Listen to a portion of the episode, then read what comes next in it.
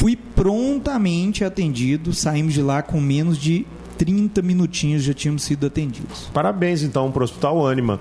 Não é que a gente vê acontecendo nas redes públicas e privadas é, por aí. Eu, quando preciso de atendimento, mesmo tendo convênio, mesmo sendo em particular, o, o atendimento costuma demorar um pouquinho. Imagina no SUS. Eu não vou falar SUS porque dá azar.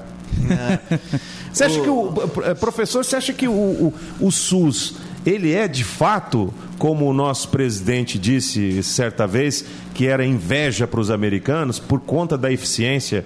O SUS funciona mesmo? Por incrível que pareça, sim. É eu mesmo. Eu sou um defensor, um estudioso do sistema, então eu posso falar um pouquinho com propriedade, sim. porque eu estudei muito sobre isso.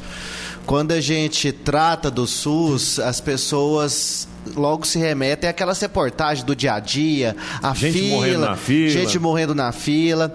E o SUS não é só isso, né? O SUS ele é muito mais do que isso. O SUS é o maior sistema público de saúde do mundo. Né? O SUS é o maior comprador de medicamentos do mundo. O SUS possui o maior programa de imunização do mundo.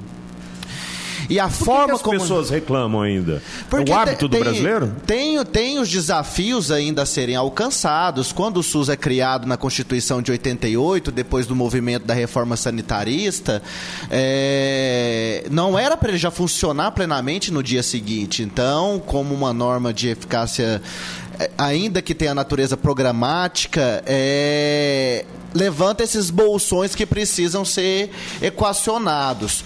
Mas não podemos esquecer dessa dimensão e da grandeza do SUS. Para você ter uma ideia, eu posso falar que todo mundo usou o SUS hoje, ou pelo menos eu espero, né? Porque vocês escovaram os dentes hoje? Hoje? É... Deixa eu lembrar. Sim. Vocês escovaram os dentes hoje? Quantas vezes? É, então, a pasta de dente que os senhores utilizaram foi, foi, foi aprovada pela Vigilância Sanitária. Sim. E a Vigilância Sanitária é um dos pilares que compõe o Sistema Único de Saúde. Então, para poder falar do SUS, a gente tem que falar dessa dimensão colossal em, em que ele foi planejado. Então, quando né, nessa, nesse episódio que você fala que o ex-presidente Lula disse que o presidente, no então, o então presidente Barack Obama estava se inspirando no, no modelo brasileiro para instalar o tal do Obamacare, né, para poder aprimorar o sistema de saúde norte-americano, ele não estava mentindo. Realmente, o, o, o SUS ele atrai olhares do mundo inteiro de admiração. Eu trabalhei durante seis anos na assessoria de assuntos internacionais do Ministério da Saúde e acompanhei todas as discussões de interesse internacional do Ministério, inclusive na Organização Mundial da Saúde, e todos têm essa admiração pelo sistema, porque nenhum país com mais de 200 milhões de habitantes assumiu o desafio de ter um, um, um sistema público, é, equânime, gratuito. É, que nem o Brasil. Então, a gente tem várias questões a serem melhoradas, equacionadas para aprimorar o acesso, mas não podemos esquecer que tem essa dimensão maravilhosa que é o Sistema Único de Saúde no Brasil. E, doutor Jordão, vou complementar aqui ainda mais, porque as pessoas, a tendência natural do ser humano é sempre reclamar. É e sempre fazer comparações. Uhum. Você, ah, mas nos países de primeiro mundo não tem fila, não tem isso aqui. Só que as pessoas esquecem, por exemplo, os Estados Unidos, é, às vezes você pode ter, você vai ter um atendimento de qualidade devido à estrutura, mas o cidadão americano vai pagar caro por isso. Muito você caro. Você não é atendido de graça. Muito caro. Tudo lá é muito caro. Então, inclusive, pessoas lá morrem porque não conseguem fazer cirurgias como aqui no Brasil. Hoje, nosso, eu não vejo o problema nosso do SUS, eu vejo o problema de estrutura dos nossos hospitais. Uhum. Nós não temos nem mão de obra ainda, né? ainda é bem aquém do que se necessita, é, e nós não temos estrutura. Você pode pegar a, a Anápolis mesmo, uma cidade de 400 mil habitantes, nós temos hoje apenas dois hospitais públicos, Santa Casa e Hospital Municipal, e, e que, o por sinal, três, né? É, que por sinal não atende só a cidade de Anápolis. Tem uma bacia de atendimento. Todo o interior goiano praticamente. Tem gente, inclusive, da região norte que vem buscar primeiro atendimento aqui. E outra, nós temos uma coisa que foi muito pouco, agora que, que começou a a, a ser efetivo no Brasil, que é a medicina preventiva que isso tem com frequência nos países de primeiro mundo, por exemplo, um aluno para se matricular numa escola pública nos Estados Unidos, ele tem que obrigatoriamente tomar todas as vacinas e passar por um médico de família, que vai atestar se ele pode ou não ir para a escola, que é pensando o quê? Para ele não espalhar, se ele tiver uma doença, alguma coisa, espalhar para os demais, porque aquilo ali vai trazer custo para o governo. Então eles têm uma estrutura organizacional que nós ainda não temos. Então as pessoas às vezes criticam, e o senhor falou muito bem, não existe sistema no mundo igual ao SUS. Né? O que precisa é o que? Dar condições para que ele seja pleno, seja efetivo. Exatamente. O que falta para o SUS funcionar, então, de forma 100% efetiva? Uma questão já foi, o colega já acabou de falar, que é a questão da atenção primária. Né? O Brasil ele possui estruturado seu programa de saúde da família, mas ainda muito aquém daquilo que é necessário. E nós acompanhamos esse drama agora recentemente através da questão dos médicos cubanos que vieram dentro do programa Mais Médicos desenhado pelo Ministério da Saúde nos últimos anos. Nós temos um problema né, já crônico para poder estabilizar e levar médicos brasileiros para regiões menos favorecidas do país, que o Brasil é um país continental. Então, você tem municípios muito distantes dos grandes centros, especialmente na região norte, na região nordeste do país, e é impossível você pensar em atenção primária sem ter um médico que trabalha com atenção primária. Então, o governo trouxe essa experiência dos médicos cubanos, que é uma experiência que, apesar de toda a polêmica, ela, os indicadores, os estudos realizados com os três, quase quatro anos que eles permaneceram no Brasil, são indicadores maravilhosos. Teve redução da mortalidade materna infantil, teve redução de internação no, nos hospitais públicos. Por quê? Porque eles foram fazer aquele trabalho de ponta que o médico brasileiro, no primeiro momento, se negou não quer fazer. Não quer fazer. E é importante falar que ele não quer fazer mesmo, porque os, os editais que abrem para essas vagas e tal, o edital aberto aí novamente, é, é aberto para os médicos brasileiros. Então, os mais médicos surgiram a partir de um, de um gap, né? Porque os médicos brasileiros não atenderam a chamada do governo brasileiro para ir trabalhar nesses rincões do país. E são salários, são bolsas de em torno de 10 mil reais.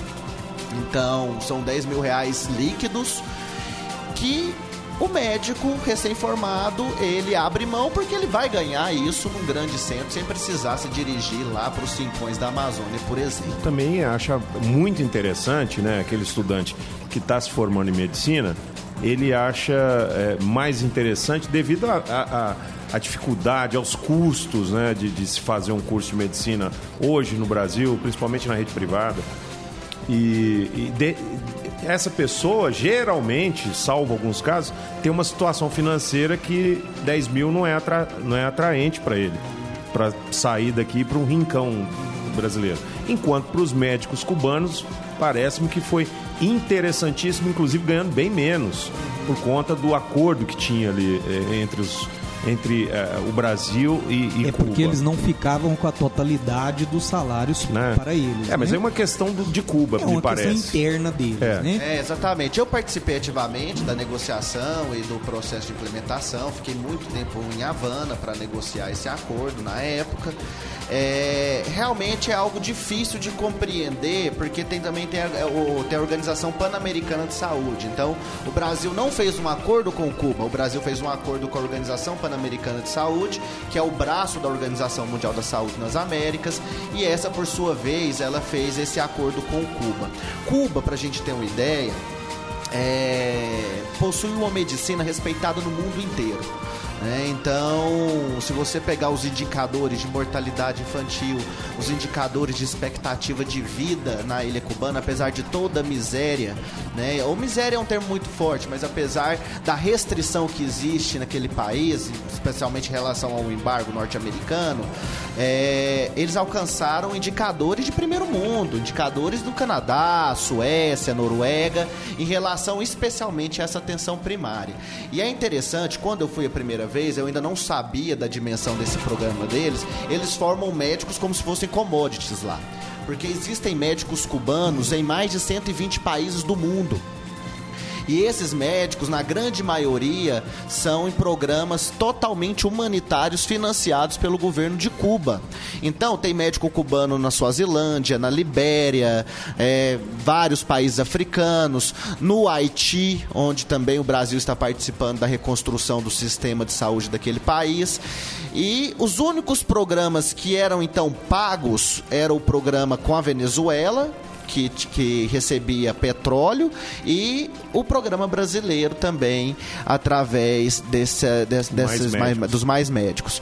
Então é uma questão para poder se avaliar, porque eu entendo o seguinte: o Brasil é um país soberano e ele tem que conseguir com seus médicos formados aqui atender a atenção primária nesse país. Mas não consegue. Mas não consegue. E esses médicos vieram, né, apesar de toda a polêmica, mas fizeram um trabalho maravilhoso, porque foram para lugares que os nossos médicos não queriam ir e fizeram um trabalho muito bom, porque acho... os indicadores científicos apontam para isso. Eu acho que o Brasil, ele politi... É, não é politizou, a politicagem acabou atrapalhando, não foi nem a política, uhum. foi a politicagem. Doutor Jordão, é, esse, é, esse esclarecimento eu acho muito importante para nós aqui, porque chegou um momento aí que eu estava refletindo, falando, poxa, me deu raiva do Brasil Pô, mas estão pagando o médico cubano, ele recebe só uma unha daquilo que ele recebe, ele não recebe tudo. Para onde que vai esse dinheiro? Quer dizer, o Brasil não, não, não se deu ao trabalho de fazer um esclarecimento total, como esse que o senhor fez aqui em poucas palavras, já deu para falar, opa, peraí, é, o acordo do Brasil é com é, é, uma comunidade médica é, das Américas, não foi direto com Cuba, então tem um trâmite, tem todo um meio campo aí para a gente entender, é, eles não estão escravizando o médico cubano. E tem as realidades. Brasil e Cuba vivem uma realidade muito diferente. Então, Fábio, mas aqui tem uma diferença da fala do Dr. Jordão, que é o quê? Ele não tem vínculo com ninguém. Então ele pode falar o que realmente aconteceu, ele esteve presente, como ele falou, eu estive lá, eu visitei, eu vi como funciona. O problema é quando é um político falando, ele tem que se policiar demais. É, ele é. Porque dependendo da fala dele, ele vai atingir ou desgostar alguém. Alguns grupos, né? Isso. Então, e, e, e, não só, a própria imprensa é assim. Nós sabemos que a imprensa tem muito disso, nós somos testemunha disso, que nem sempre com o microfone na mão nós poderíamos falar o que quiser, é diferente aqui do Café com Notícia. É, aqui a gente fala o que é o de que fato. é de fato. Então, a, as pessoas têm que perceber a importância. E, e não somos nós, né, doutor Matheus, que estamos falando. Nós estamos falando com o, o, um doutor em saúde global que esteve diretamente envolvido com o caso dos médicos cubanos, que super preparado para falar do tema. Não é qualquer um que está falando, né? A gente Sim. não está dando palpite. É, aqui. É, nós não somos aqui palpiteiros, né? Nós temos um doutor especialista no assunto que está trazendo uma realidade que há muito tempo foi escondida e muita gente se, se especulava. É importante teorias da, da conspiração. Nossa, tá fomentando a escravidão em Cuba. Não, está financiando o governo cubano. E na verdade não é nada disso. Na verdade, o que aconteceu foi justamente que os nossos médicos não querem ocupar esses espaços porque e precisava atender a não população. ache vantajoso e aí vai da opção de cada um. Realmente a gente sabe que a mão de obra médica é uma necessidade no país que esteve em falta muitos anos. Dá para você ver que existe uma disparidade muito grande de idade entre os médicos. Hoje você vê ou, ou, ou, o médico ele é muito novinho ou ele já é um senhor de idade. É raro você ver um médico ali beirando de, de 40, 50 anos, porque houve uma, um período, e a hoje ainda é, é, que tinham poucas faculdades no país. E com esse boom de faculdade, ainda assim, ainda é muito difícil. Nós temos aqui a Uni Evangélica, que está entre as particulares, um dos vestibulares mais concorridos do país, Fábio. Estão dando aqui é, mais de duas mil inscrições para concorrência de cento e poucas vagas.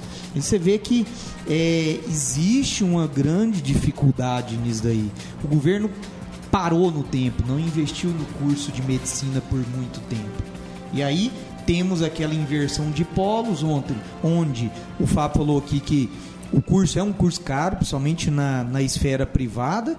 E, Fábio, a grande realidade é que a faculdade pública hoje é, para a maioria, os ricos porque são eles que têm condições de passar porque estudaram Se nos melhores colégios. É. Que infelizmente, então você vê que é uma cadeia Salvo de alguns eventos. casos, né? Salvo alguns casos, né?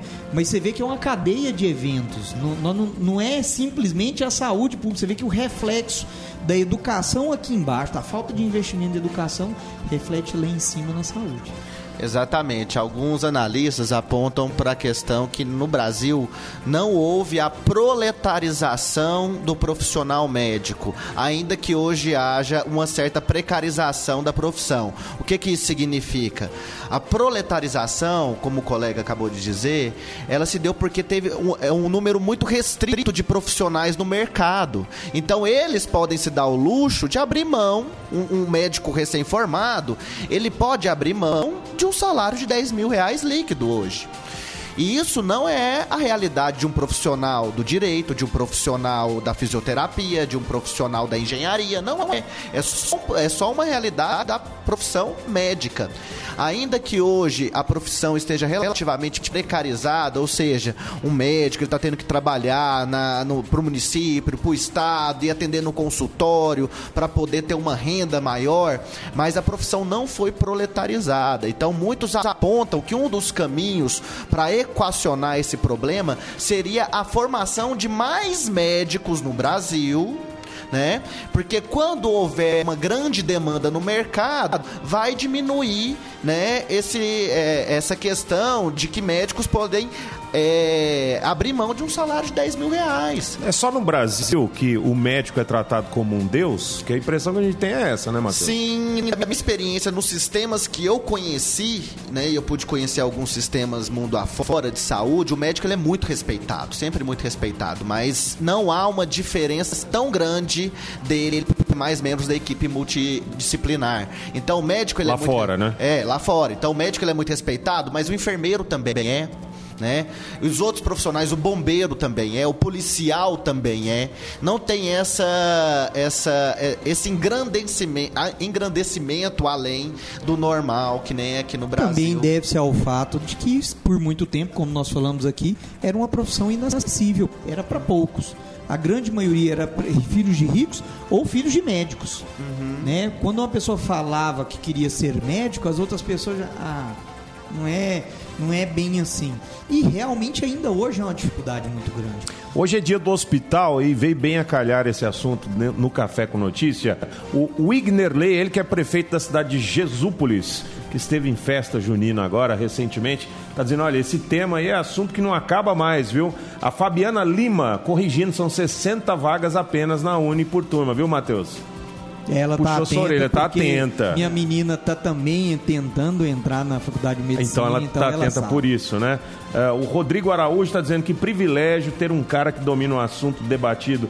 Rádio Moloco hoje está arrebentando. Obrigado e eu quero agradecer o doutor que está presente aqui hoje.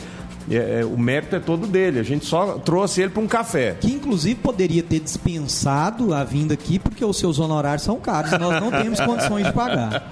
Boa tarde, então. Saúde é prioridade em qualquer país decente. É a opinião do Daniel Braga. O Thiago Chiarello tá só carregando aqui a figurinha dele, deve ser muito interessante, a gente volta já. O Daniel Oliveira de Rio Verde também está na escuta, o Kleber Silva também está na escuta, o professor Rodrigo Belmonte, que veio sexta-feira aqui, deu aula de cidadania, falou sobre patriotismo nesse programa, junto com o capitão Rodrigo Rodrigues. Obrigado aí pela sua audiência pelo seu, uh, seu celular ligado. Eu ia falar radinho ligado, mas tem gente também na escuta uh, pelo carro, através do Bluetooth ou pelo auxiliar. Quem está na escuta é o Tiago Moreira. Obrigado, Tiago, pelo seu rádio ligado, vamos dizer assim então. Kleberson Moraes também por aqui ligado no Café com Notícia. E a gente vai tocar uma musiquinha, mas volta já já, porque agora está na hora da gente tomar um café. Afinal de contas, ninguém é de ferro aqui no Café com Notícia. Não sai daí! Café com notícia. Estamos de volta aqui no Café com Notícia. Nossos convidados especiais extraordinários de hoje, o doutor João Horácio e doutor Matheus Carvalho. E você participando através do 98558 3695, mandando aí a sua pergunta, a sua contribuição é, sobre o assunto de hoje, que é, em comemoração ao Dia do Hospital, a gente está falando sobre sistemas de saúde e outros sistemas que no Brasil são importantes para o bom andamento é, do povo brasileiro. Né? E questão de saúde é questão primária, primordial. Doutor Matheus estava destacando que existem outros sistemas no Brasil que é, colaboram com a saúde ou atrapalham em alguns casos? Então, nós estávamos conversando aqui em off a questão do sistema previdenciário, né? O nosso sistema de capitalização previdenciária, ele é um sistema... Hoje você está afim de moer na polêmica. sim, sim. Porque é, não tem outro assunto no Brasil, né? sim. É, ele é um sistema muito positivo, inclusive já foi estudado por outros países. Mesmo agora com essas reformas? Mesmo agora. O problema é, Fábio, é, inclusive, só para você ter noção, os próprios auditores fiscais da Receita Federal, do fisco no país inteiro, são contra a reforma da Previdência, porque mostra que o sistema não é deficitário, pelo contrário, o sistema ele produz, é, ele produz renda para a própria Previdência. O problema são os famosos desvios, os deslocamentos de verbas, as utilizações de verbas que teriam que ser destinadas para a previdência e hoje financiam outras situações, inclusive a saúde. É isso que eu ia perguntar doutor Jordão. Na saúde, o rombo, ele é um rombinho, é um, um rasgo ou não tem mais peneira que segura?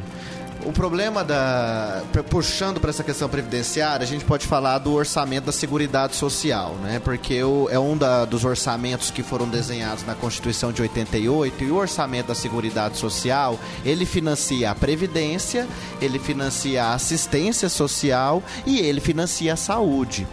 Então, toda essa questão que se essa discussão que se há ou não rombo na previdência e tem uma discussão muito boa sobre isso e o colega que já disse também da, da posição dos auditores fiscais federais, né, que tem que são contra essa reforma da previdência justamente porque não conseguem enxergar o sistema como algo deficitário, mas isso acaba impactando na saúde por, de, de, várias, várias formas. Por exemplo, a famosa DRU, né, que é a desvinculação de receitas da União.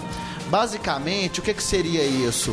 Aquela, a, aquele orçamento que deveria ser direcionado ou à assistência, ou à previdência, ou à saúde, acaba saindo para cumprir, para cobrir outros gastos do governo. Então eles criaram essa desvinculação das, das receitas da, do orçamento da Seguridade Social e que aí realmente aí você vai ver que ela vai ficar deficitária. Você está tirando dinheiro dela. Ela, ela é programada para um orçamento, você tira para cobrir outro. É. Então é. realmente não vai, não, vai ter, não, não vai ter como. Mas na saúde a gente enfrenta um problema crônico que eu chamo isso de privataria sanitária. O que, que é a privataria sanitária? É o próprio processo de desconstrução do Sistema Único de Saúde desde que ele surgiu na Constituição de 88, a partir de um subfinanciamento crônico. Ou seja, o SUS, qual que é o maior problema do SUS, do SUS hoje? Subfinanciamento crônico. Como que eu chego nisso? Você pega é, os modelos universais de, de, de, sistemas de saúde, por exemplo, do Reino Unido, que é o N8S, e o modelo canadense, que é onde o Brasil foi se inspirar para construir o SUS, que são menores do que o SUS em dimensão, porque são países menores que o Brasil. Esses países investem cerca de 10% do PIB direto em saúde. 10% do PIB do Canadá e do Reino Unido é investido no sistema público de saúde. No Brasil não chegamos a 4%. Então, nós já temos o problema de subfinanciamento crônico. Então, o que, que vai acontecendo? Você vai sucateando o público, dizendo que o público não presta, o hospital não presta, o hospital público é ruim, o laboratório público é ruim, não presta. Você pega e entrega para iniciativa privada. Então, criando um ambiente de privataria. Isso é o exemplo que nós temos hoje com as OS, que já estão instaladas aqui no estado. Nós temos um grande exemplo também que é o IQEGO, que é o Laboratório Público do Estado de Goiás, que é um laboratório que já teve mais de 600 funcionários. Hoje tem só 30, não produz mais nada, está pronto para ser privatizado porque foi sucateado. Então, é isso que nós devemos observar. Não que a, a parceria público-privada no âmbito da saúde não seja legal, é interessante, tem vários exemplos no mundo inteiro que devem, que nós devemos nos, no, no, nos inspirar neles. Só que não pode ser feito que nem está sendo feito no Brasil a partir, às custas do sucateamento do sistema público aí não. Doutor Jordão, o senhor falou da, da questão principalmente prejudicial da, do sistema de saúde que que engloba aí justamente a questão da Dru, que, que também a, acaba atacando ele, mas eu, eu queria colocar uma outra polêmica aqui, Fábio. Que abriu agora. As pessoas às vezes também vão achar que vão, vão incompreender, mas, mas eu, eu também, a princípio, antes de enxergar o problema como um todo, é, eu também tinha uma visão equivocada. E aí um colega meu, um colega nosso de profissão, o doutor Ponciano, um abraço aí, é, um dia nós conversamos e ele me abriu os olhos da seguinte maneira. Existe um outro impacto na saúde que são as decisões judiciais que obrigam os estados e municípios a custearem medicamentos de alto custo. E esse dinheiro acaba prejudicando outros usuários. Aí você fala assim: nossa, Matheus, mas você é um canalha, porque são pessoas que precisam realmente. Só que a partir de momento que você dá o remédio para um que precisa, onde tem milhares que também precisam, e esse valor de alto custo, ele, ele sai de uma verba destinada à saúde da Secretaria de Educação, da, da Secretaria de Saúde daquele município, do estado, ele acaba prejudicando também e deixa milhares na mão com outros problemas mais a menos, porém que dependem dessa verba. Isso afeta muito, o senhor já presenciou muito isso, o que, o senhor tem a respeito disso? Essa questão né, da judicialização da saúde é até minha tese de doutorado. Incluindo. Agora a gente tem que tratar da questão. É, eu sempre faço essa indagação quando a gente trata de judicialização da saúde, e o Supremo Tribunal Federal está decidindo sobre isso agora, o Superior Tribunal de Justiça já se manifestou sobre isso, é, a pergunta que se faz é se deve ou não o Estado fornecer determinado tipo de medicamento. Não é? Não é a pergunta que está se fazendo? Deve ou não o Estado fornecer determinado tipo de medicamento? Esse questionamento ele é equivocado. Porque o questionamento certo que deveria ser feito é por que determinados medicamentos são tão caros? E aí sim, com honestidade intelectual, com envergadura política, nós enfrentarmos o sistema internacional de propriedade intelectual, a famosa patente farmacêutica, né? enfrentar a precificação de medicamentos no Brasil, porque eu não acredito que nem mesmo numa ética utilitarista é, é, é razoável você colocar preço na vida humana. Porque aqui no Brasil, realmente, é um problema. Você judicializa, você desorganiza as finanças do município, do estado, da União, você cria um SUS classe A, ou seja, quem tem advogado vai ter acesso àquele medicamento, quem não é tem. o que a gente ter... mais vê mais hoje. Vê hoje né? é. Mas só que a questão não é essa que tem que ser enfrentada. Por que determinados medicamentos são tão caros? Por que, que o medicamento custa um milhão? E aí a doutrina vai nos dizer que de 30% a 60% do preço final de um medicamento é publicidade e marketing é para pagar congresso, é para pagar jantar para a classe prescritora. Né? E aí vamos enfrentar outra questão que tem que ser enfrentada, pesquisa e desenvolvimento no Brasil. O Brasil tem algumas ilhas de excelência, como o Bilmanguinhos, Farmanguinhos, o Instituto Butantan, que produzem, que pesquisam, né, que fazem ciência e tecnologia nessa área de medicamentos, mas a, o, o potencial é ainda maior. E o dinheiro da ciência, da pesquisa, né, da, da, da, da pesquisa científica no Brasil, está sendo cortado agora. Né? E isso junta com a questão da emenda constitucional 95, que é a famosa emenda do teto dos gastos, que congela os investimentos é, por 20 anos no Brasil, é, incluindo saúde e educação. Como que isso vai impactar na educação? Primeiro, investimento per capita no Brasil em saúde, como eu já disse para vocês, é medíocre. Então, países como Argentina, Chile, que nem tem um sistema da dimensão que tem o SUS, investem mais per capita em saúde do que o Brasil. É, essa emenda também desconsidera que a população brasileira vai envelhecer nos próximos 20 anos, né? A nossa população de idosos vai triplicar, o que vai demandar mais uma, é, uma média e alta complexidade, que é mais cara, né? E, e a outra questão é que as pessoas vão nascer também, a população vai aumentar. E o Brasil e o investimento... tem, tem essa tendência, né? É. Não é um país como na Europa que as pessoas controlam, parece, o, Sim, o não, Inclusive, nós temos países que estão com problemas sérios. Nós comentamos aqui a questão do Japão, que não tem mão de obra hoje, está facilitando para para não até para não descendentes irem para lá. O Canadá tem programa de incentivo de natalidade né? E a maior parte da Europa também tem esse problema. Isso já é uma realidade. E a outra coisa é justamente essa que vai impactar na judicialização da saúde. As tecnologias de saúde, incluindo os, os chamados medicamentos de alto custo, eles não obedecem o IPCA porque a demanda é inelástica, existe um monopólio de fato ou de direito. Então o produtor, aquele que detém o, o direito exclusivo de produzir aquele medicamento, ele pode falar: não, esse medicamento custa um milhão, paga se você quiser. Não quer pagar, morre. No Brasil, eu ainda posso acionar o Poder Judiciário até pelo princípio do artigo 5 né, pelo princípio da inafastabilidade do Poder Judiciário. Agora eu fico pensando muito que muitos anticorpos monoclonais, é, muitos imunossupressores, esses medicamentos biológicos são muito caros, as pessoas também têm câncer na Libéria. As pessoas também têm câncer na Suazilândia, Moçambique. Isso não é coisa de rico. Não é exclusivo. O que, que acontece lá? Eles morrem porque não tem acesso universal, né? Não tem assistência farmacêutica. Ou seja, somos reféns dos grandes laboratórios, né? A grande verdade é essa. A, a, grande verdade é essa. Então, como que você muda isso? Você enfrenta, né? O Brasil, há alguns anos atrás, fez o licenciamento compulsório do, do Efavirenz, né? Que é a quebra da patente do, do medicamento que compõe o coquetel antirretroviral para enfrentamento ao HIV. O Brasil foi o primeiro grande país em desenvolvimento a fazer isso em 2007. A partir dali, toda a negociação de preço com a indústria de medicamentos mudou.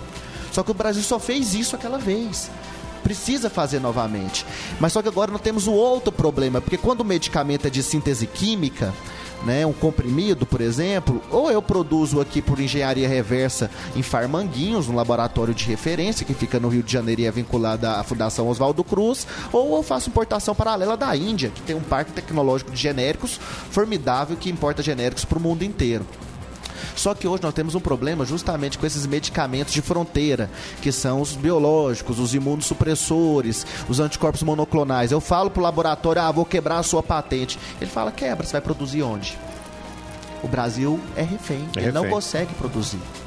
Ele loucura, não consegue. Né? O Brasil, que já chegou a ser aí a sétima, oitava economia do mundo, é um refém de uma pessoa jurídica de direito privado em relação a isso. E a gente precisa enfrentar esse problema. Como? Fazer pesquisa e desenvolvimento aqui, fazer a nossa revolução tecnológica, fazer a nossa revolução de química fina, que ainda não foi feita. Então, eu trago e eu estudo isso também. Todo mundo está comentando desde sexta-feira que o, o Mercosul fez um acordo birregional com a União, União Europeia, né? Um, dois, dois, duas dois grandes é, blocos regionais que fazem esse acordo de livre comércio e isso vai impactar na saúde também, porque é uma demanda recorrente dos países europeus que o Brasil conceda cada vez mais benefícios para essa indústria farmacêutica que é de lá. Porque são eles que inovam, o Brasil não inova. Então, a gente precisa ainda esperar para ver como é que ficou esse acordo. Mas eu participei também dessas negociações nos tempos que eu, no, no, tempo que eu tive no Ministério da Saúde, acompanhando a pauta que era de interesse da saúde, que é justamente a questão da, da propriedade intelectual e da patente farmacêutica, saber como que isso ficou, porque a demanda dos europeus sempre foi aumentar ainda mais esse monopólio para a indústria farmacêutica multinacional. Então é uma questão muito complicada que a gente vai ter que analisar aí no futuro próximo. É, isso que eu acho que é meme. Homem diz é, que diz estar matando esquerdistas não é médico em Goiás, mas estudante no curso é, no Paraguai. É, Jimson Barbosa confirmou a veracidade da postagem, mas explicou que escreveu uma das mensagens que está sendo compartilhada de forma sarcástica e que tudo foi dito no calor do momento. Camarada lá no, no Paraguai disse que estava matando aí esquerdistas. Eita, nós, mais um aí para nossa fake news, né? Para nossa fake news, que é outro mal que leva aí a, a, a, a patente do, do, do brasileiro, que é ama fake news justamente tem muitos que apostam muito nessas fake news. É. Né? Agora é importante a gente verificar aí também que dentro de, é, dessa, dessa área de, de laboratórios e tudo, cara, que loucura, hein? De vez em quando eles soltam uma notícia animadora sobre o combate a uma doença ou outra, um tratamento ou outro. E a gente fica assim, poxa, que, que bacana, a tecnologia está tá a serviço da saúde humana, mas aí tem um entrave aí dos grandes laboratórios, é, tem um campo de pesquisa enorme ainda a percorrer, e quem sabe até nessa geração não saia de fato é, é, é esse tipo de tratamento. Então, Fábio, aí no, o, o, doutor falou que falta investimento, falta estrutura, falta uma série de questões que, na verdade, o governo brasileiro precisa ter atitude, antes de mais nada. Nós ficamos muito na conversa, né? E falta aquele aquela coisa, não, precisamos de investimento, então vamos investir. Aí nós temos a barreira que o nosso parlamento criou-se a PEC de limitações dos gastos. Isso também eu fui ferrenho crítico disso, porque o governo não pode estar refém, principalmente de, um, de uma legislação que freia investimento. É, frear gastos é, desnecessários, sim. Agora, gastos com investimento, você não faz isso. É só o que mostra que o nosso parlamento não, não sabe gerir o nosso país. Isso é nítido. Agora, na questão dos laboratórios, é, eu, eu, tinha um conhecido de Rotary, hoje está fora já é, trabalhando num laboratório, e ele dizia assim que hoje é, as pessoas não fazem ideia do que, que é o comércio de um medicamento até ele chegar, chegar na mercado. prateleira né, da farmácia. Por quê? Porque desde a descoberta existe dinheiro envolvido para frear liberar esse medicamento. Porque existem muitas pessoas que ganham dinheiro com as doenças dos outros. Então, quando surge. Aquele remédio paliativo. Justamente, pensa bem, vamos, vamos pensar aqui no câncer, que é a doença que hoje mais aflige a população do mundo, né? Que é o câncer é, é, na maioria dos casos não tem cura, é mais tratamento e tudo mais. Imagina hoje, Fábio, quanto perderiam os laboratórios se nós conseguíssemos uma vacina contra o câncer? Milhares e milhares de milhares de dólares. Mas e o laboratório que desenvolvesse pois é, essa vacina? Aí, aí vai estar refém na mão de um só por conta das patentes. Esse é a grande dificuldade. Então você vê que aí isso aqui também é, é meio que uma teoria da conspiração, mas eu não duvido que isso aconteça, porque isso já aconteceu. Isso aqui para nós. Agora quero saber do Dr. Jordão o que, que ele acha dessa teoria. Ela tem fundo? Inclusive, essas, essa vacina, uma delas, né, já tá, é, existe e já está em fase de aprovação junto às agências sanitárias no mundo, que é uma vacina para câncer de pulmão que foi produzido pelo governo de Cuba.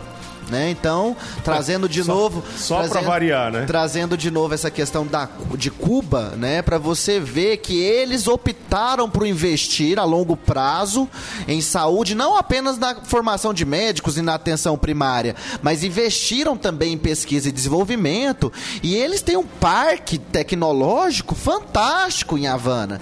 Então, tem essa vacina para câncer de pulmão, temos aqueles famosos medicamentos que são feitos à base de placenta humana, que é para vitiligo, que né, muitas pessoas vão para lá, compram e trazem para os pro, parentes. Tem muito americano eles... indo lá é, buscar esse Porque tipo não pode trazer, né? Porque em tese esses medicamentos não podem entrar. Inclusive, eu soube ontem que o Coíba, né, que é o charuto, uhum. é, é classe A. Classe A, um dos melhores charutos do mundo, foi proibido no Brasil. Ah, né? é? Foi proibido no Brasil. Ô, doutor Fernando, guarda essa última caixa aí pra nós, hein? É, pode guardar, porque já é muito caro, mas agora vai ser pro... já foi proibido pela Não Anvisa. Brinca. Foi proibido pela Anvisa. Então. E qual que foi a justificativa? Agora eu fiquei puto. Ué, porque a justificativa a gente sabe que é ideológica, né? Mas eu acho que eles, eles falaram que tem algum produto que que faz mal à saúde, mas é claro que tem vários produtos Lógico. que fazem mal à saúde. É um produto fumígero, né? Mas se fosse utilizar essa, essa, essa linha de pensamento da Anvisa, teria não que produzir vender charuto... refrigerante. É, não, e os charutos brasileiros produzidos na Bahia, os charutos da República Dominicana. O charuto Camacho. É, mas foi só, foi só, o Coíba. O, o, senhor que tá, o senhor que teve envolvido em, e esteve no Ministério da Saúde, responde para mim aqui. Falta muito o especialista ter voz? Porque hoje a gente vê muitas pessoas falando. É mais político falando decisão do que, sem do que ter técnico, argumento né? técnico, sem falar assim, estou fazendo isso. Como o caso do charuto, por conta disso, disso, disso e daquilo. Entendeu? Existe? É, é isso mesmo? Ou é só mesmo a nossa impressão? Não, é, é esse é o grande problema hoje, né? Você tem a Anvisa, que é uma agência fantástica, respeitada mundo afora, é uma autoridade reguladora reconhecida pela Organização Mundial da Saúde, tem um corpo técnico muito bom, porque é uma agência relativamente nova, foi formada a partir ali dos anos 2000, mas os dirigentes, a diretoria colegiada que nós falamos, é indicação política. Então, volta e meia aparecem pessoas lá que não estão comprometidas com a atividade de fim dessa agência. Uma outra agência que eu posso dar até um exemplo mais claro é a ANS, que é a Agência Nacional de Saúde Suplementar, que surgiu para regulamentar o mercado de plano de saúde. Um dos últimos indicados, agora já no governo do Michel Temer, para essa agência é um, é um ex-advogado da, de uma grande cooperativa médica, que é um plano, né, que funciona como um plano de saúde aqui no Brasil. Ou seja, você pega a raposa para vigiar o galinheiro.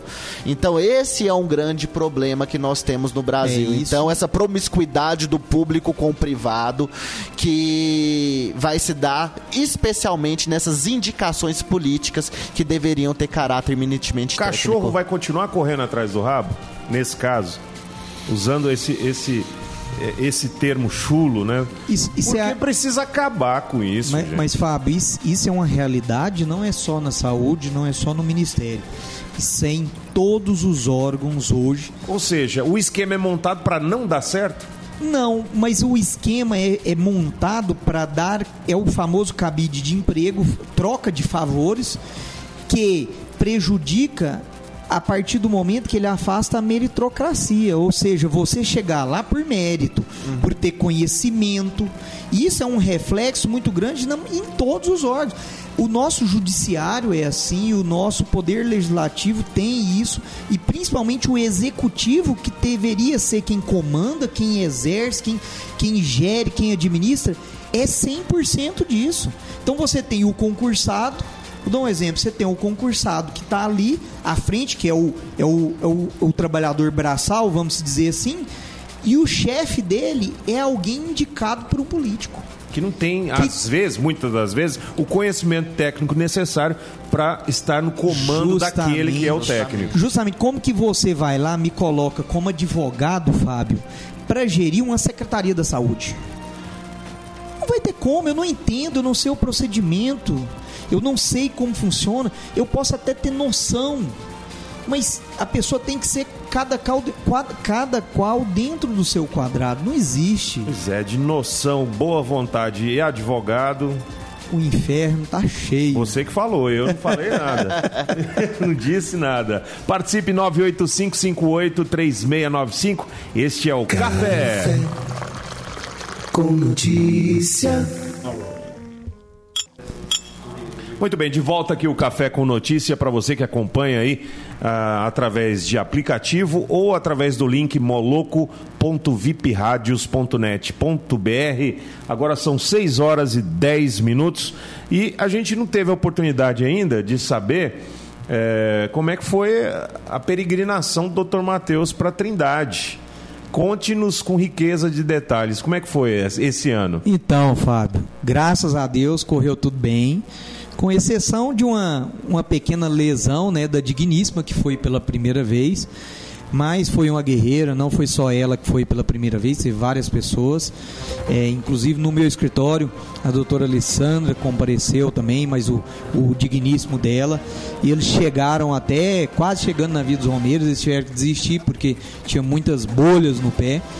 Mas a caminhada, Fábio, é uma caminhada sofrida, mas gratificante. O que, que você Uma- traz para esse ano, Uma- depois de uma caminhada dessa? Eu, eu, eu trago sempre, esse ano eu me surpreendi com a quantidade de pessoas A maior?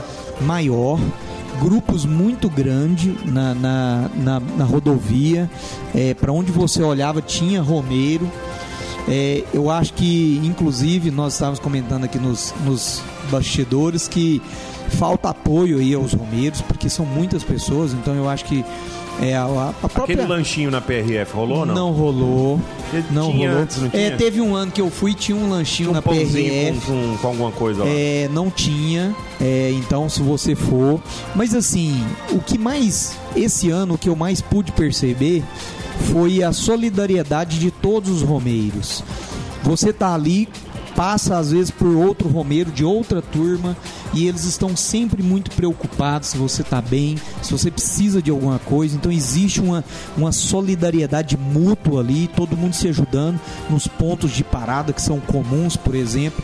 É, ali em Teresópolis a gente para, depois a gente para na PRF, vários romeiros param e vários romeiros impressos. É, é, é uma troca de inclusive medicamentos. Olha, eu tenho aqui Dorflex, outro, ó, eu tenho Torcilax. Só velho, né? Só velho. Tá parecendo ali como se fosse um, um asilo, todo mundo no horário de tomar remédio. E as necessidades básicas, como é que você fez? Necessidades básicas pro homem é pro- fácil, né? Você se programa, como é que é? Você fala, ó, vou, vou fazer um número 2 antes de sair e só vou fazer amanhã na hora que eu chegar. Então, Porque eu- não tem isso, tem? tem. Na verdade, você tem que se programar. Por quê? Mas você levou o rolinho de fax. Você, você- você leva sempre, né? O... Essa mochila sua foi rolinho de fax, água.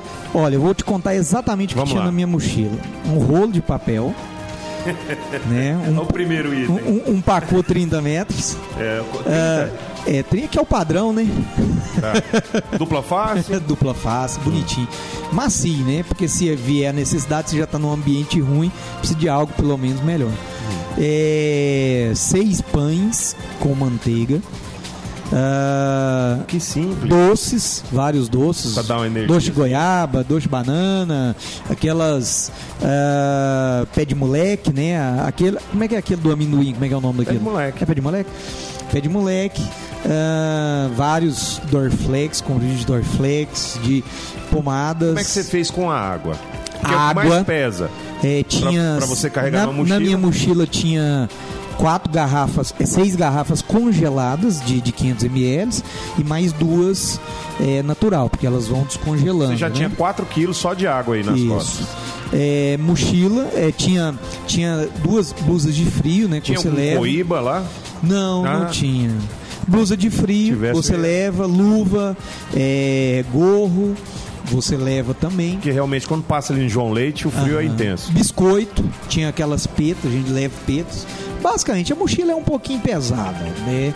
E. Você leva a mochila e a esposa leva outra, como que é? Não, no meu caso, eu já tô acostumado aí, né? Já tem muitos anos que vou e a mochila parece que já faz parte das minhas costas. Ela, quando eu tiro ela das costas, tá parecendo que falta alguma coisa. Você tem as pernas curtas. Sim, eu É sou mais devido a esses prejudicado. nove anos de romaria? Eu sou mais prejudicado, porque enquanto você, por exemplo, se você fosse, enquanto você dá um passo, eu teria que dar três.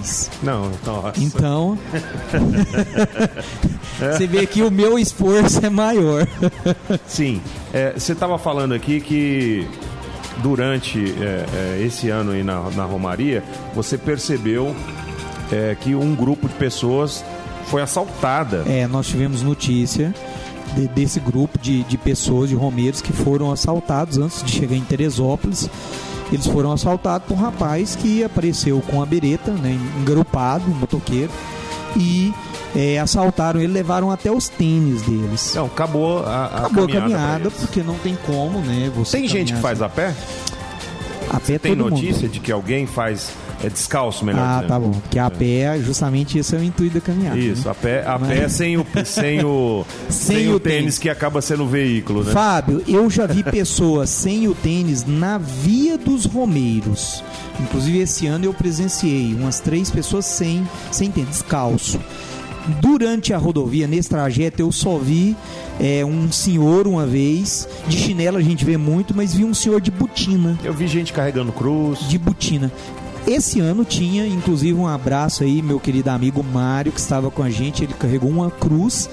E detalhe, De eles- onde até onde? da casa dele, Aonde? na Vila Formosa, Aqui em Anápolis. aqui em Anápolis, até a, vi- até a igreja. Ele carregou uma cruz. Há uma cruz e, pessoal, não é uma cruz leve, é uma cruz muito pesada. Deve pesar em torno de uns 50 quilos, pelo menos. Muito pesada. Caramba. E ele vai arrastando ela, ela não tem qualquer aparato. Não tem ele uma leva rodinha, tem a- nada. nada. Ele leva. Tanto é que a hora que chega ao final, ela está assim, uma parte na diagonal totalmente raspada, comida mesmo. Porque raspou no asfalto. desgasta. Então, é um exemplo de fé, assim, tamanha. Porque eu me inspiro nele todas as vezes que eu falo assim, o pessoal fala assim, nossa, tá doendo demais. Eu falei, gente, ó, Marta carregando uma cruz. O que, que vocês estão carregando? Nada. Então, vamos continuar. Esqueça a dor, foco, fé, que você chega lá. Faltou só o outro F pra ir pra academia, né? Foco, força e fé. Foco, força e fé. Eu falo brincando isso, mas você sabe que eu respeito muito. Inclusive, eu iria esse ano. Não fui por recomendação médica. é, Que eu, eu iria até onde eu conseguisse. Eu acho que tem eu que ser que assim. esse, que é o, esse que é o barato. Você tem que ir até onde você dá conta. É o que vale. Nós falamos isso daqui com o Janderson, né? Eu acho que Acho que foi foi. com o Janderson. Um abraço aí se estiver ouvindo. As pessoas têm que. Janderson deve estar no Japão já. É, as pessoas têm que sair da caixinha desse negócio de ah, eu não consigo, ah, é muito longe. Não, se, se for por uma questão médica, beleza, mas você vai onde der. Eu tenho, esse foi o nono ano que eu fui e por duas vezes eu não consegui. E eu tenho outros companheiros que já foram também e pararam. Teve companheiro que parou na Coca-Cola, que falta ali 8 quilômetros para concluir o trajeto. Esse ano, a minha esposa e eu paramos a 2 quilômetros de concluir o trajeto. Então, assim, não é vergonha nenhuma. Simplesmente chega um momento que não dá. Então, você tem que conhecer melhor do que você se prejudicar. O ano que vem você vai de novo. Então, é, não é dois. qui- Gente, andar 75, 75 quilômetros, igual esse ano nós rodamos, é muita coisa. Vocês param pra descansar, pra Para, dormir? para- não. não, não. Só pra para, descansar. Para pra descansar de 5 a 10 minutos, até porque se você para muito tempo, depois para você voltar é muito complicado. Você sente mais. Porque o corpo cansa. Então tem a questão de sono. Se você, por exemplo, eu já teve uma vez que na- no início da perimetral ali tem um largo que a gente para lá Porque embaixo. caminha a noite inteira, né? Tem Sim. que lutar com sono também. Sabe ali na perimetral onde tem ali as costas da pista do aeroporto, que tem até uma banca de frutas? Sim. Ali é um ponto de parada nosso. E uma vez eu parei lá e, e- e os- coisa rápida, Vocês mas têm apoio da polícia? nada, nenhum. Inclusive esse ano eu acho uma falta de respeito da Polícia Federal. Se estiver me ouvindo, sirva de lição para vocês. Tinham muitos romeiros lá e ele, uma policial chegou tudo bem com educação, mas ó, pessoal, quero que vocês não encostem na viatura, eh, não fiquem aqui na frente, porque nós podemos sair aqui às urgências. Então, tipo assim, gente, você tá ali lá é cheio, posto de paragem também. cheio de romeiros ali, ninguém tá ali fazendo brincadeira. Ninguém tá ali fazendo por diversão. Ah, eu vou caminhar pra Trindade por diversão. Não, ninguém tá ali por isso. Assim, vamos ter um pouquinho mais de respeito. Nunca nos oferecer sequer um copo com água. Lá tem um, um, um, Bebedouro? um bebedouro, mas nunca sequer ofereceram nada pra gente. Nem pra falar assim, olha, vocês estão precisando de alguma coisa? Porque Eu acho que isso é o dever. Quando você vê uma pessoa fazendo uma, uma coisa diferente, uma coisa. O dever da gente saber se está tudo bem. Como na Via dos Romeiros, quando a Fabiana está sentindo o joelho mancando, um senhor da Via dos Romeiros falou assim: Olha, eu tenho bandagem aqui, você não quer passar no seu joelho? Às vezes te ajuda a concluir. E deu uma faixa, zero. Pegou uma faixa, pegamos a faixa, enrolamos o joelho e ela caminhou aí. Foi ela aguentou caminhar mais 3 quilômetros com isso. Você- as pessoas faltam um pouquinho mais essa solidariedade. Isso foi o que eu percebi esse ano que teve mais, muita solidariedade entre os romeiros, as pessoas que participam, mas está faltando por conta dos órgãos públicos.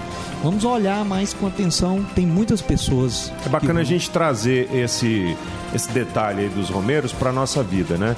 É perguntar no dia a dia para um dia colega dia. de trabalho, para um amigo, e aí, você está precisando de ajuda? Tô vendo que você está meio capenga.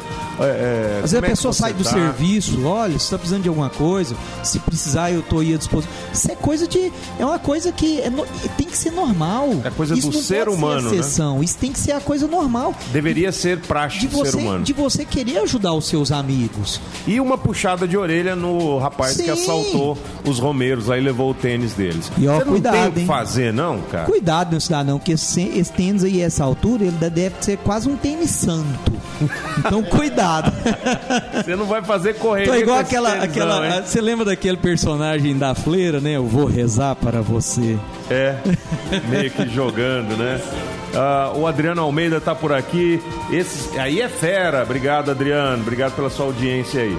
Bom, vamos de música aqui. Já já a gente volta. Participe 985583695. Você está no Café com Notícia. Café com Notícia.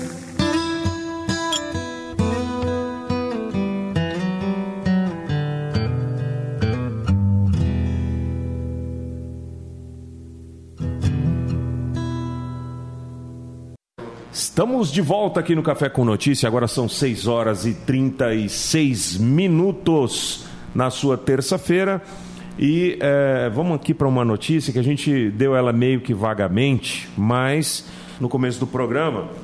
Mas agora a gente achou aqui a, a matéria completa e eu quero trazer para os senhores e para as senhoras algo que o doutor Jordão Horácio, que é o nosso convidado hoje, falou a respeito das vacinas. E o, o, o Matheus, inclusive, deu o start na conversa sobre vacinas contra o câncer. Uma vacina experimental contra o câncer poderá ser testada em seres humanos.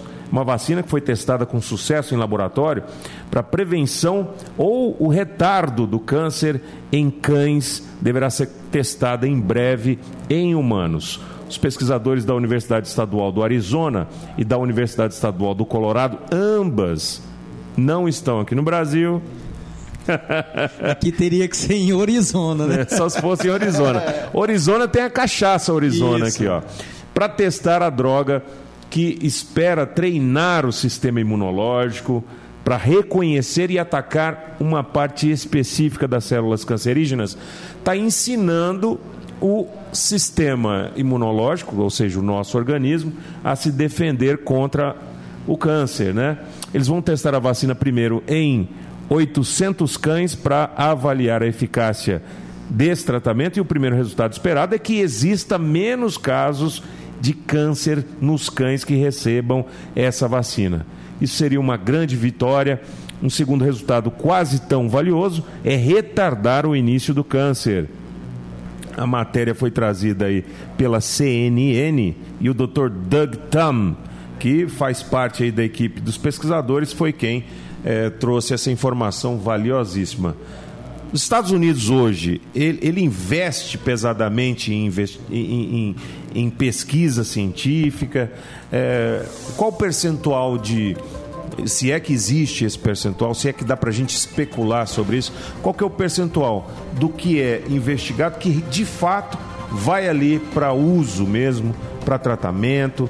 Existe esse número, dá para a gente ter uma noção?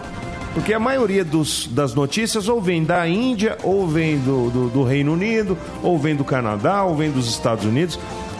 O que me parece, como leigo, é que vem muita coisa dos Estados Unidos, mas efetivamente há um percentual desses é, estudos que de fato vão comprovadamente tratando as pessoas? Ainda tem a peregrinação atrás dos Estados Unidos para muitos tratamentos por conta disso?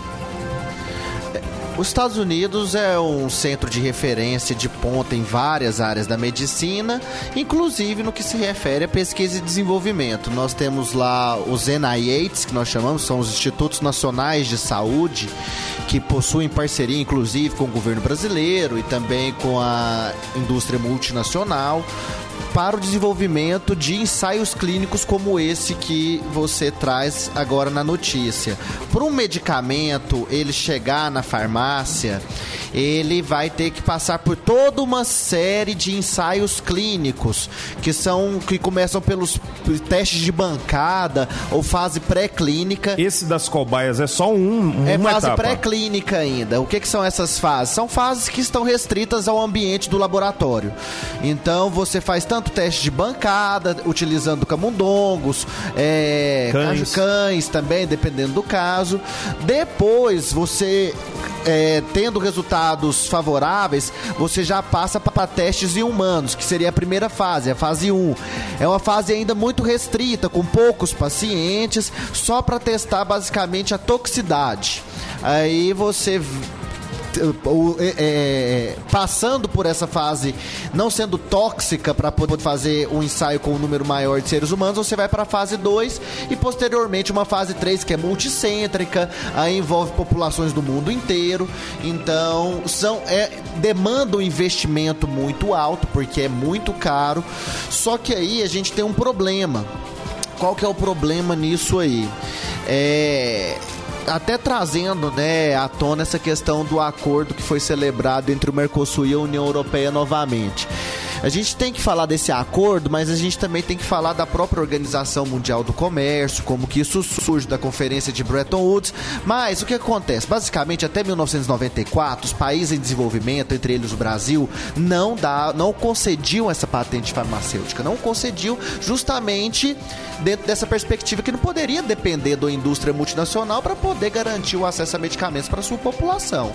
Em 94 é celebrado o Tratado de Marrakech, que cria a Organização Mundial do Comércio, e os países que quisessem brincar na Organização Mundial do Comércio tinham que assinar também o acordo sobre o direito de propriedade intelectual relacionados ao comércio, que estabelece padrões mínimos de proteção de propriedade intelectual, incluindo a patente farmacêutica. A partir daí, o Brasil passa a conceder essa patente farmacêutica.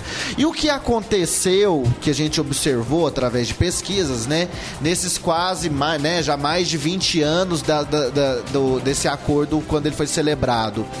Os laboratórios, eles não têm interesse de pesquisar é, doenças que afetam populações de países mais pobres. Não tem como, né, eles pagarem o custo, Não talvez. tem retorno financeiro para eles. Então hoje você tem medicamentos para disfunção erétil de última geração, é, benzodiazepínicos, é, inibidores seletivos de recaptação de serotonina e esses medicamentos relacionados à depressão de última geração, mas você não tem alternativa terapêutica para dengue.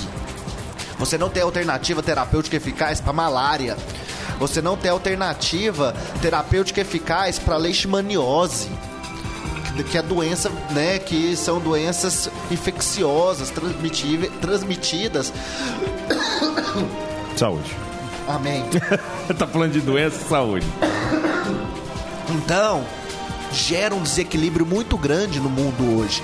Então, enquanto a indústria farmacêutica multinacional está focada em doenças que afetam basicamente as populações mais ricas, a gente chegou no gap 90-10. O que, que é isso? Hoje, 90% do que é investido em pesquisa e desenvolvimento para medicamentos no mundo é direcionado para problemas de saúde de 10% da população mundial. 10% da população mundial mais rica. Que é quem banca e- e- esses produtos, né? É, tem mensagem aqui do Degisley, que foi também Romero para Trindade. Encontrou, inclusive, com o Dr. Matheus ali no posto de saída, que, se não me engano, foi o posto presidente. Posto presidente. Mandou mensagem de voz. Fala aí, Degisley. Gente, eu fico impressionado com esse Dr. Matheus Carvalho, né? Pensa num homem inteligente. Quem pensa que ele é só advogado tributário, né? Não. Quem pensa que ele é só um zoinho azul, né? Não. Rapaz, o homem entende até de, de farmoquímica e tudo mais. Você tá doido? Como não gostar? Gente, um abraço. Aqui é o Gisley do Paraíso. Um abraço, Fábio. Um abraço, Dr. Matheus.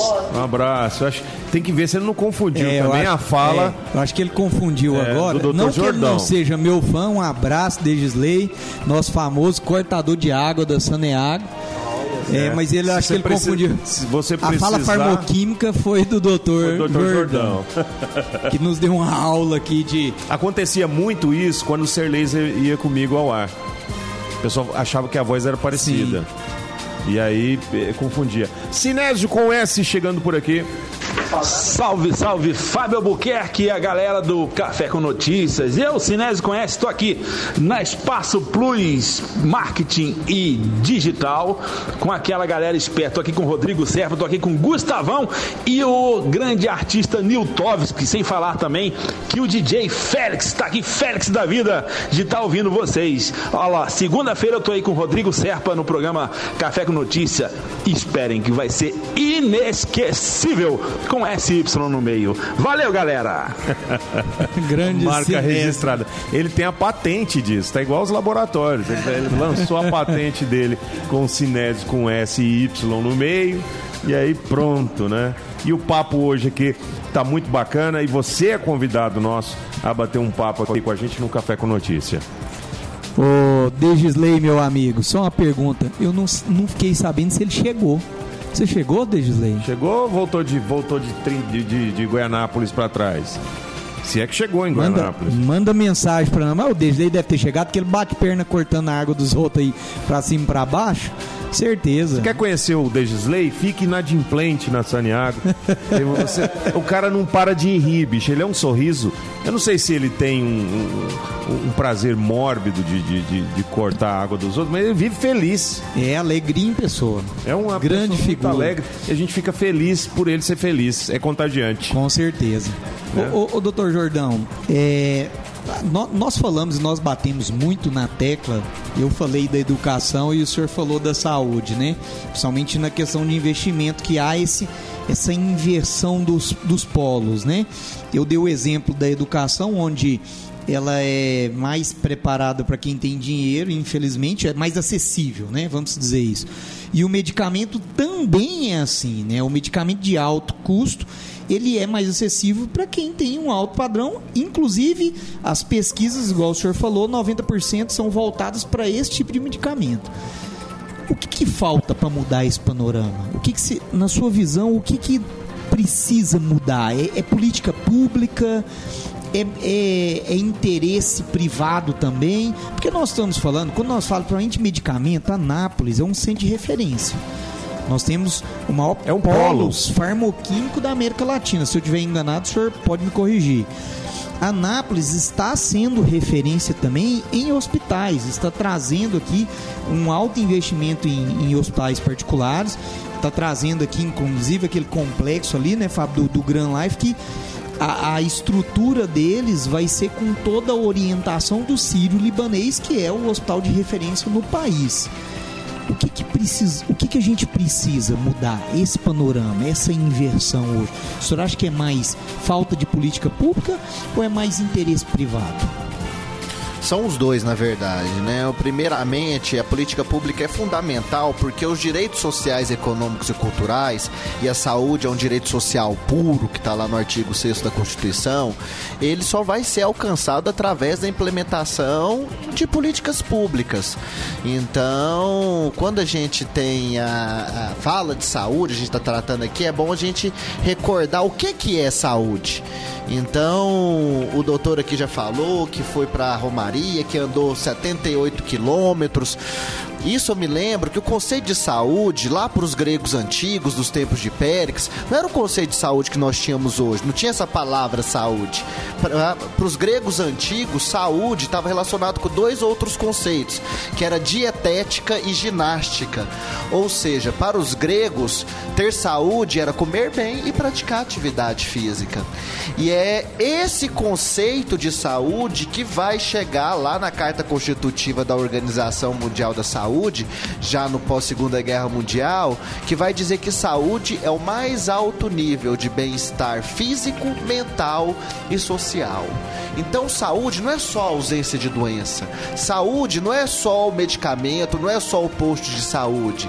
Saúde, a gente tem que tratar dos determinantes sociais relacionados a ele. Então, a moradia, o saneamento básico, o transporte público, tudo isso é saúde. Não tem como você falar do direito à saúde sem falar de todos esses outros direitos que estão relacionados.